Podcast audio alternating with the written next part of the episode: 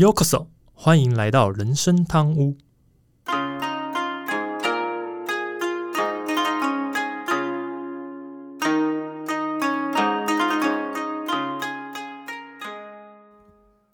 话说今天录音的时候是五月十九，对，然后反正就是香港的同事也是这个礼拜来台湾，也有一点算是事前跟阿忠在聊关于就是身体健康的一个话题，在在我的同事上也遇到，就是他来五天，然后第二天吧就告诉我说他很不舒服，我说怎么？他说嗯，可能是因为枕头太硬。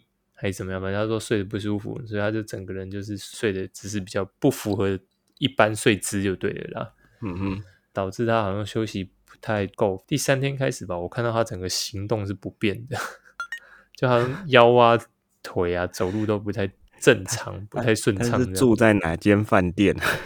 其实那饭店，呃，我们从香港来的同事大部分都会住那个饭店，所以他那个饭店也不是第一次住，只是不知道为什么这次他住就很不适应。对啊，然后本来礼拜四还约他吃饭，结果到了下半前，他跟我说他真的走不了，所以叫我取消餐点。我想说，哇，怎么这么严重？呃，哦，当然，为什么会这么惊讶？是因为之前我的香港主管来的时候跟我说，这个同事身体。比我主管差，可是因为他们两个的外形，我想说怎么可能？他看起来很壮诶，然后我主管应该说错了吧？就没想到他这礼拜竟然让我觉得说，嗯，对啊，身体真的好像不太好。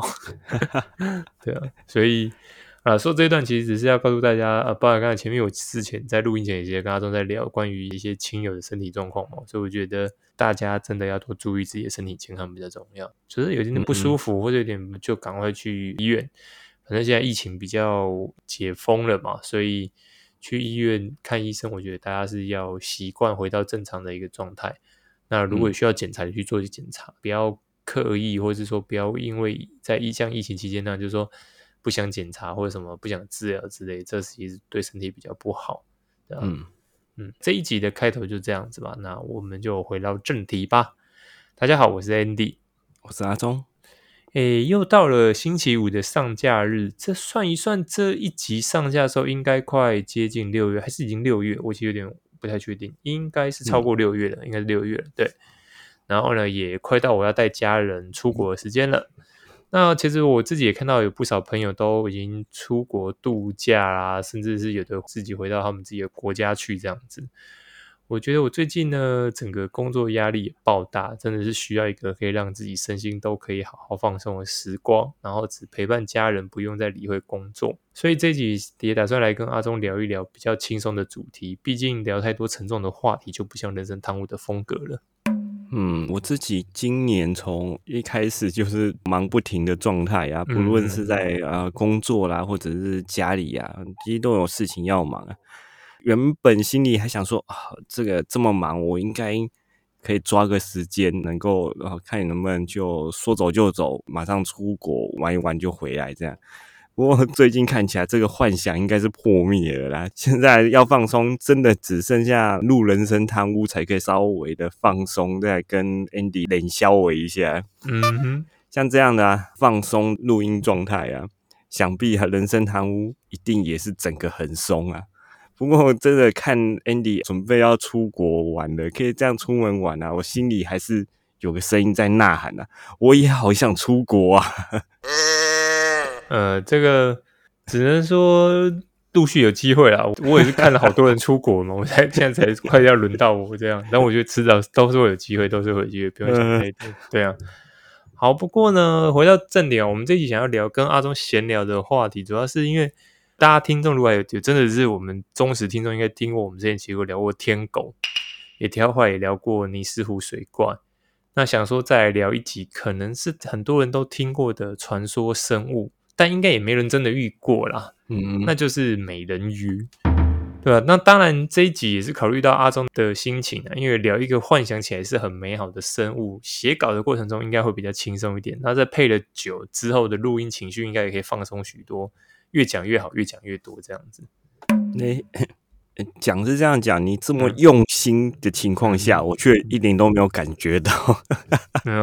真的，哎，录音啊，真的只能靠我喝了酒啊，一边胡言乱语啊，脱稿演出啊，这样才能感觉到哎真的很松啊。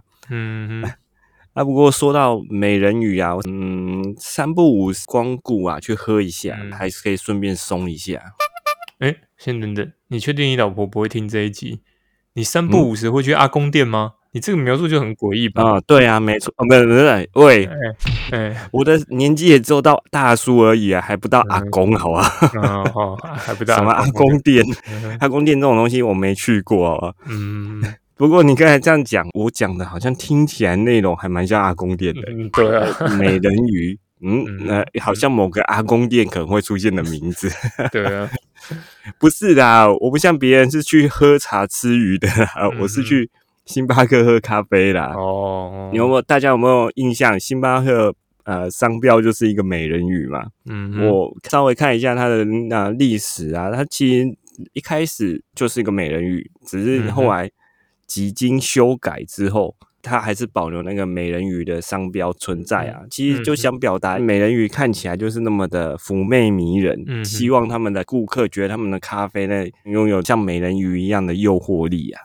就说老实话，这一听就知道你不是行销人，你知道吗？嗯哼，对吧？我要是你，我就会换个方式说，好，你说希说看、美人鱼用歌声吸引大家，吸引顾客前来，而且停留在里面。哦你看现在跟星巴克不是很像吗？大家去就坐着在里面点一个，坐很久，这不就像是美人鱼想要招来的作作用吗？美人鱼用歌声嘛，咖啡就用香气嘛。哦，对啊，对对对对，然后把人招的过来确不愧是混行销的，对啊、你这讲法就不 OK。你看，像我这样讲就好多了，对不对？是是是，对啊，不过这也不是我们这一集的主题，我们又不是在帮星巴克 业配，对吧？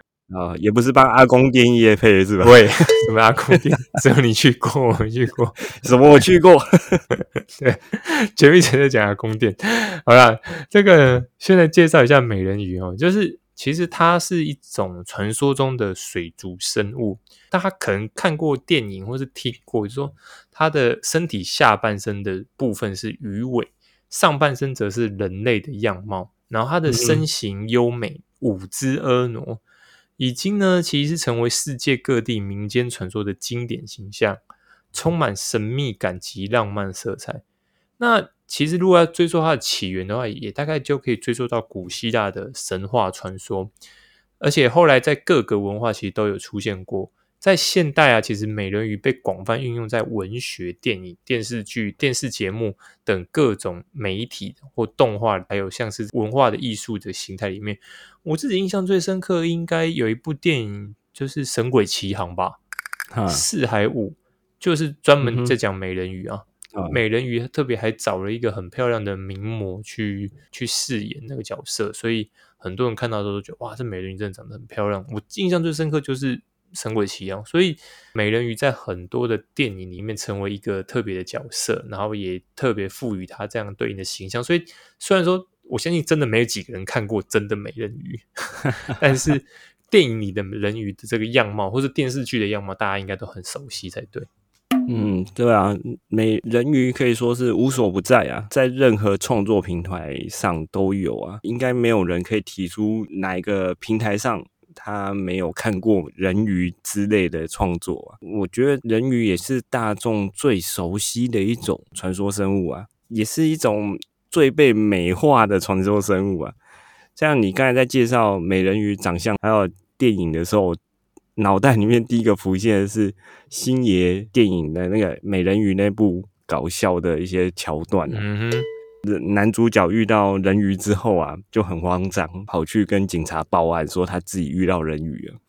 就不管男主角怎么描述那些人鱼的长相啊，警察不是画成一些奇怪的鱼人，不然就画成一些奇怪的东西出来，他就故意制造一些效果、不过对于多数人啊，其实你只要讲到人鱼，他脑袋里面浮现的就是那个上半身是人，下半身是鱼的那个形象啊。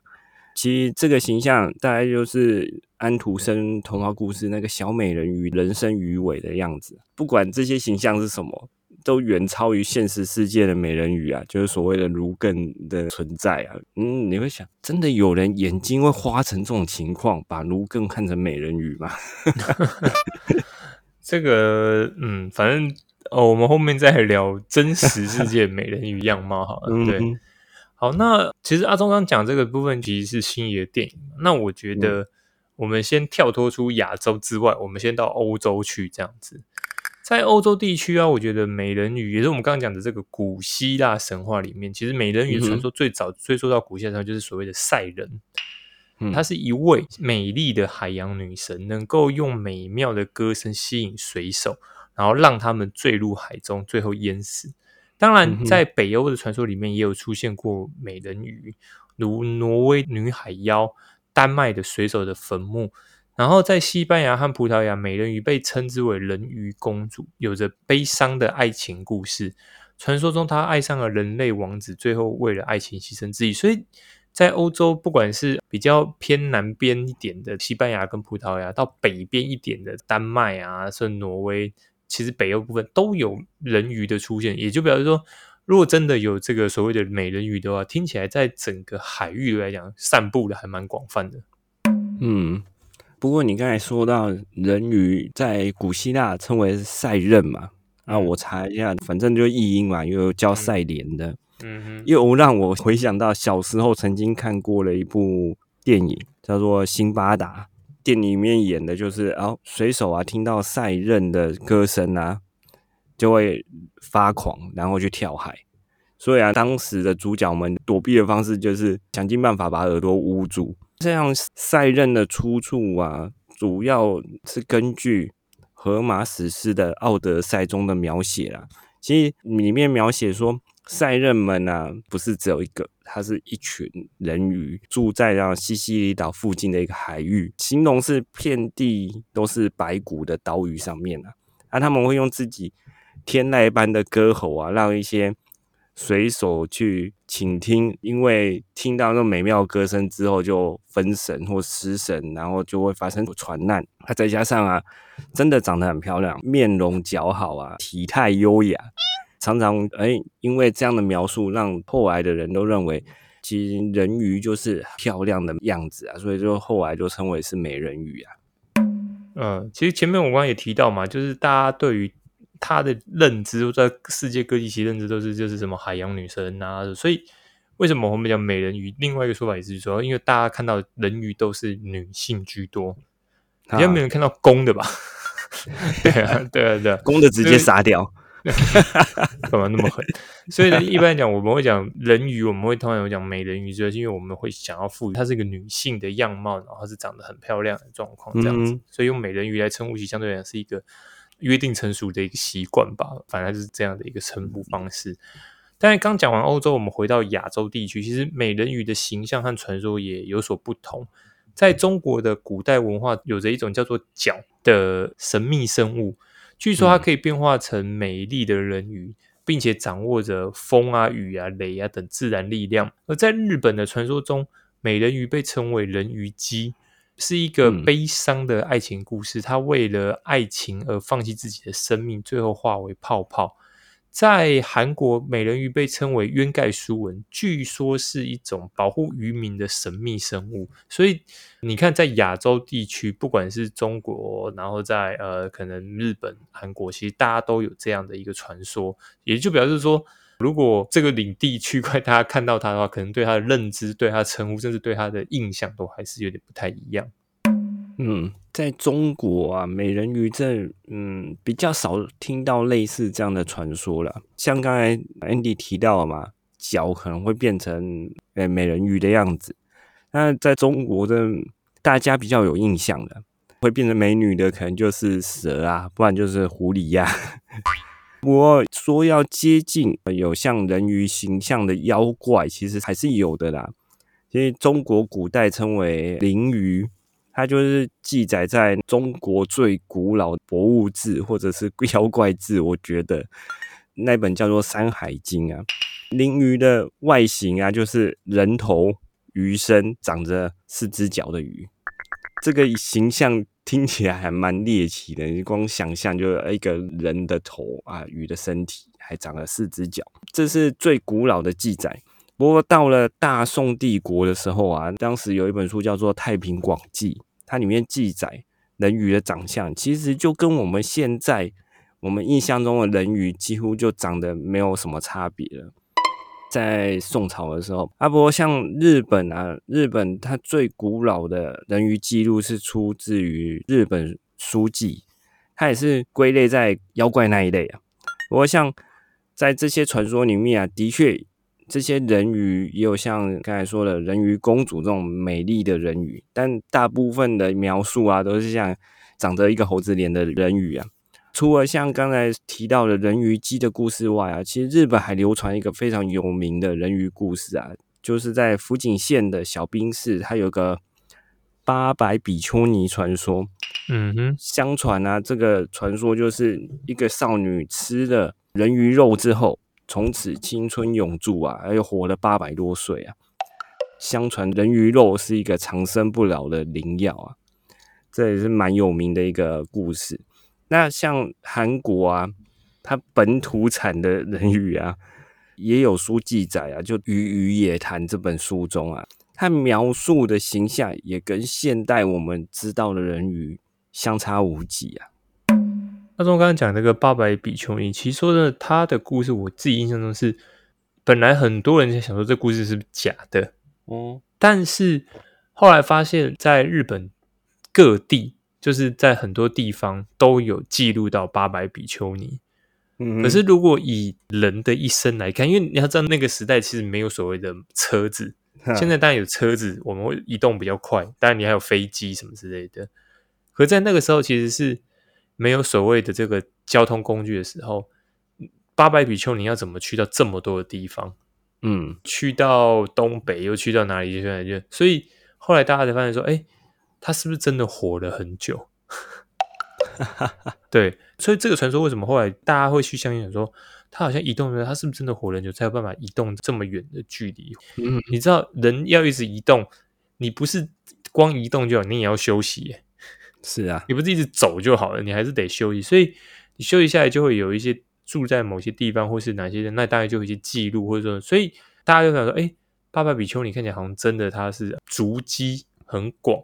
然后待的时间不同的时间，听到对他的印象，或者说对他的事迹，好像都在相隔很远，都还有听得到他不同的时代，或者不同朝代好了啦，八百年都听得到他的故事。所以那时候大家就想说，哎，他是不是真的活了这么长的年纪？嗯那当然，后来就有人说啊，因为他吃了人鱼肉，这个当然就您自己相信的吧，听众看自己相不相信这样的说法。对对啊，嗯哼，嗯，刚讲的亚洲跟欧洲，我们回到非洲。非洲呢，其实，在非洲地区，大家想说，哎，非洲地区有美人鱼吗？有，其实非洲地区也有很多关于美人鱼的传说。例如，在非洲西岸的这个尼日利亚，就有所谓的曼巴姆加卡这个什么妈咪瓦塔这个水神的传说。相传呢，她是一位拥有美丽人鱼尾巴的女神，擅长掌管水的力量，并且经常向人类提供帮助。那当然，在中非国家，像是这个吉萨。的有一个传说，也是一位美人鱼，那常常出现在河流跟湖泊中，所以我们之前的认知美人鱼在海上哦。这里提到的是，它可能也出现在河流跟湖泊中哦。不过这里合理来说，应该也是啊，因为也没人说美人鱼一定只能生活在海水嘛，或是只能在咸在那个对啊，在有盐巴的这个程度的水里面，是，对啊，淡水应该也可以吧，不一定要在咸水里面。所以的确，在中非国家，虽然它可能内陆不靠海。不过，可能在河流或湖泊也有看过人鱼的样子。那据说在这中非国家，他们说，哎，其实看到人鱼的话，它会赐予人们好运跟丰收。所以，非洲地区的美人鱼传说往往跟水神啊、女神相关，象征着生命和丰收的力量。嗯哼，那像非洲有一个樵夫不小心把斧头掉进一个湖里，然后女神就出来问他这把金斧头是不是他的？嗯哼。应该也是从非洲来的吧？这个故事是吗？是从这非洲来的吗？好了，那冷笑话开玩笑。不过刚才说到啊，妈咪瓦塔这个，其实这个信仰啊，到目前为止在西非还是非常的盛行啊。查资料的时候，他有讲到说，妈咪瓦塔这个信仰啊，前阵子有一个新的。祭司上任，然后全国就举办了一些庆典啊，报纸又发出一些新闻之类的，所以现在其实还蛮多人相信妈咪瓦塔这个神明的。这妈咪瓦塔常常就是以那种跟美人鱼的形象又很像，她就是一个野艳美丽的女人的形象，就是性感风雨嘛。啊，上半身一样是人，下半身是鱼，不同的只是她身上有缠到蛇，也跟我们现在知道的人鱼的形象几乎也是一样啊。啊，传说中啊，他们自己呃口耳相传，就妈咪哇塔，他是哎会把人拖到海里面，拖到海底的。不过看他心情，他如果喜欢你啊，他最后会决定啊把你放走，那你就会平安无事的回到了岸上。啊，因为逃过了这一劫嘛，所以啊，他人就会变得很有魅力啊，不管是生活上是事事如意啊，啊那个财运上更是亨通啊，就是可以赚很多钱。所以啊，大家如果不想努力的话，真的可以考虑跑一趟西非，到海里游个几趟啊。看能不能遇到妈咪瓦塔，问问他愿不愿意保养啊？这里我有个问题好吗？嗯，阿姨会把你放走，是不是表示你不重用或者长得不好看？哎，这一点我倒是没想过。对啊，不然他为什么把你放走？这一点我倒一直很好奇的。然后这样的人，他你却告诉我说他可以变得更有魅力，我又是满满的问号了。对啊，这样你指点了。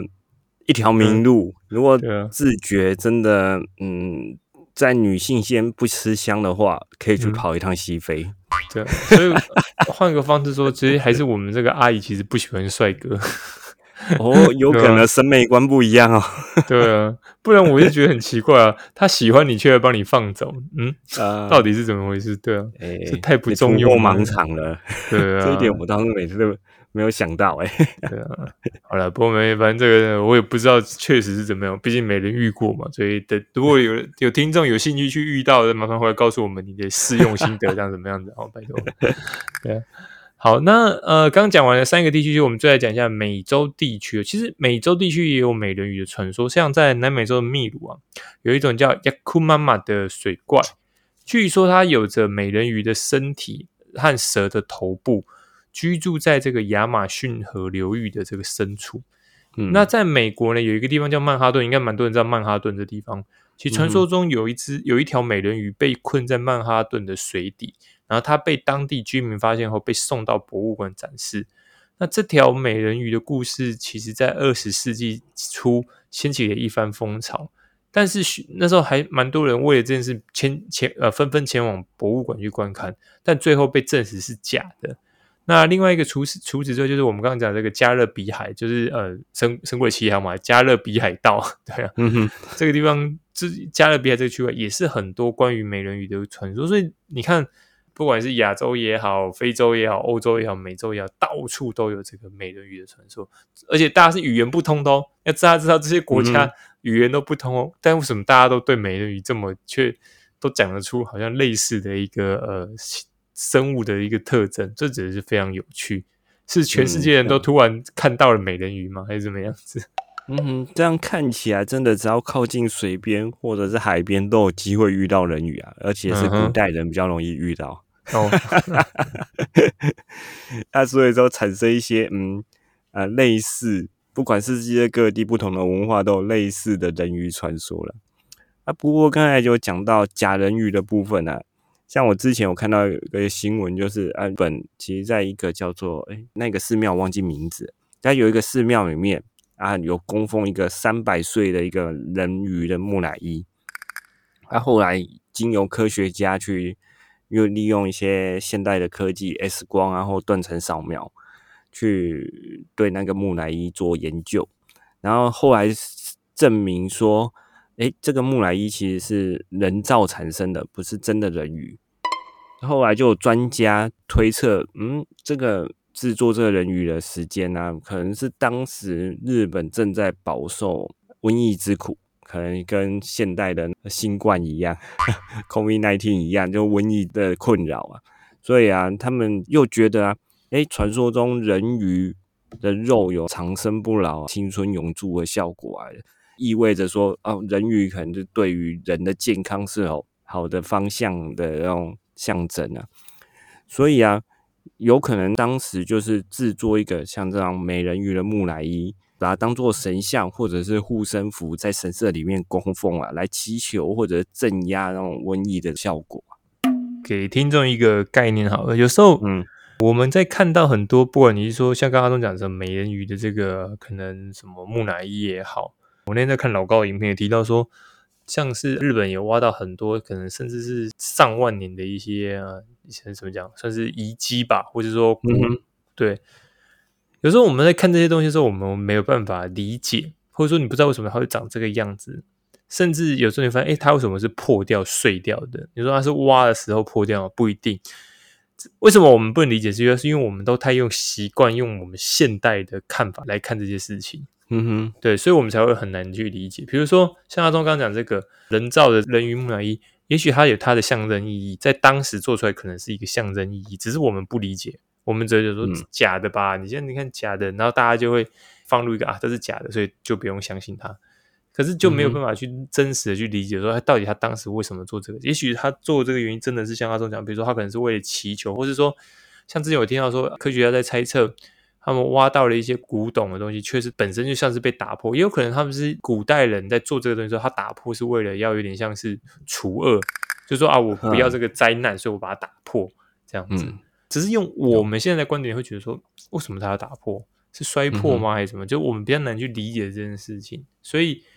有时候在思考这些时候，其实你要跳脱出自己的身份跟自己的经验，要换个角度去想想说，哎，到底有没有可能是什么样的一个状况，才能去多吸收这些资讯呢？因为你才能比较 open mind 去想说啊，这样是有可能发生的。否则，如果永远都是用自己的看法去看，你你会觉得你怎么看都觉得这事情让我看起来都长得差不多，这是比较可惜的一部分。嗯哼。好，美人鱼也在环境保护跟海洋保护上发挥了作用。那许多非盈利的组织和研究机构，透过美人鱼这一个形象，呼吁人们要关注海洋环境，发动海洋保护。然而，美人鱼作为一种虚构生物，其实它也引发了一些争议，因为有些人认为美人鱼的形象过于性感化，并不符合真实的海洋生物形态。此外，一些商业活动中的美人鱼表演也被批评，它对海洋的环境造成的破坏。总之，其实美人鱼作为一个文化和生物形象，已经是成为世界各地人们热衷的话题之一。我们需要更多的了解和关注，以维护海洋环境和推动来可持续发展。其实，不管你相不相信有人鱼啊，我个人是持相信，应该是有的。但但是重点也不在于是不是有人鱼这件事，而是。我们可以借由这样的一个美人鱼形象啊，我们不要让人鱼消失，我们不要让人鱼没有地方可以住，用类似这种环保或者这种概念 去提到说，哎，是否应该来特别注重海洋保护这样子？这其实是一个个人觉得还蛮中肯，也许是一个比较有效果的方式啊。嗯哼，哎，其实可以想一想啊，那个为什么环保团体和一些环保的艺术家都喜欢用人鱼这个形象去宣传海洋保护？其实我觉得最大的原因啊。是人鱼在多数人的心里面的那种形象是非常美丽的，它是一个美丽的象征啊。但是，当如果把海洋垃圾或者是海洋废弃物这种脏乱的形象放在一起的时候，你就会感觉到非常强烈的对比啊，就会凸显出哎，我们好像海洋破坏的很严重的感觉。另外一点就是可以利用像美人鱼这样的形象啊。来吸引到更多人的注意啊，大家就比较能够注意到，哎，海洋生态的系统啊已经被破坏的严重性啊，还有能够提倡一些哎保护一些海洋生物跟呃整个海洋环境的议题呀。其实我们在看到这些宣传的时候啊，应该关注的是海洋保护的议题，不要只是单单的欣赏，哎，这个美人鱼好像很漂亮。的这种肤浅形象，就表面的看法这样子啊，对啊，嗯，好，呃，其实会想要聊这一集啊，除了就是想要再多聊聊一些传说的内容，看是否能引起更多的下载量之外，另外一个是我们这集上架的时候，我记得电影版的小美人鱼应该也上架好一阵子了，那对我来说，也就算是蹭点热度跟流量吧。但我个人是觉得，像这样美好的传说，不一定要戳破。才是啊，反正就是不管有没有人鱼，我就相信嘛。那你就不要刻意去戳破，说一定要找到什么真的人鱼或者什么之类的内容。当然，也有科学家就说，其实美人鱼就是呃，我们海海牛吗？嗯哼，如更是海牛吧？对我如果没记错的话，那对。是海牛吧？应该不是海象吧？是海牛吧？嗯，不是忘了。海象牙齿很长啊，对，是海牛，没错。但你会去找一下卢更的图，你就会发现这个形象真的差距还蛮大的，对啊。所以我也不知道为什么科学家会说卢更美人鱼就是卢更啊，嗯，怎么觉得差距就还蛮大的？对啊，嗯，是，呃，我自己还是希望啊，大家就把美人鱼的印象就停留在美好的那一面吧，不要再去太过去了解到卢更跟美人鱼到底有多相像，这点倒是没必要。卢根戴假发也不像美人鱼啊，真的不像。不过你刚才有提到这次的小美人鱼的真人电影版选角，真的是打破大家从小到大的那种刻板印象啊，甚至还被嘲讽是：哎，这是政治正确的人鱼啊！所以啊，掀起了一番热议啊。如果哎，我们这集的节目呢，搭上这个争议的浪潮啊，应该是可以增加不少收听量。到时候不得不称赞一下 Andy 的眼光精准呐！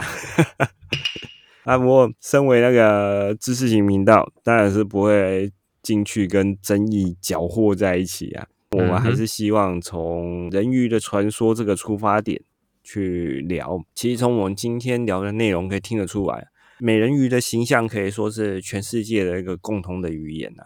其实，在不同的文化都有各自的人鱼传说，而且他们对于人鱼的外表的描述都长得差不多。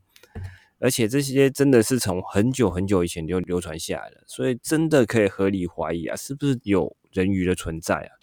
后来也曾经出现过。哎，其实人鱼就是古文明亚特兰提斯的人进化而来的这种说法，因为亚特兰提斯最后是沉进海里面嘛。嗯，事实上啊，真的海洋有太多的未知，海洋又被称为内宇宙嘛。其实到目前为止啊，人类只有探索到百分之五的海洋，就仅仅这百分之五，就让人类研究了很长的一段时间了。说不定啊，真的在哪天。会发现人鱼也不一定。啊，像海牛啊、卢更啊，就不用被像我刚才样嘲笑说它完全不像人鱼啊，啊也不会因为啊皮肤不够白背上这个不是人鱼的锅啊。哎，就都就都嘛得，你确定你要这样推论吗？你确定你这段出去不怕人生汤污被延上吗？哎，对，这也是我另外一个眼光精准，不要害我们还没赚到叶配就要收摊，好不好？对啊，对，那说明迪士尼先下叶配啊，希望哈。好了，不过其实阿忠讲，我觉得先给听众理解，这这当然未来有一期我们再聊，就说其实人类对于宇宙的探险，嗯。跟对于海底的探险，甚至是对于陆地地面，我们是住在地面嘛，往地心的这部探险，其实人类这个目前能去到的地方，都算是以整个地球，或者说以整个不管说海洋的面积或什么，其实都是真的还比例还蛮低的。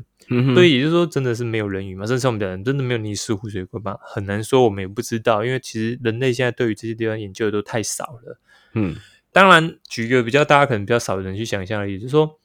像我们在看月球的时候，月球之前我们看过这个阿波罗上去嘛，当然也有这个美国太空人在上面踩踏月球表面的一个行动，这样子。就有人就会问说：“哎，那其实际上去到哪里可以模拟或是这样类似同样的环境？其实有个地方就有，就是海底。嗯，对，为什么？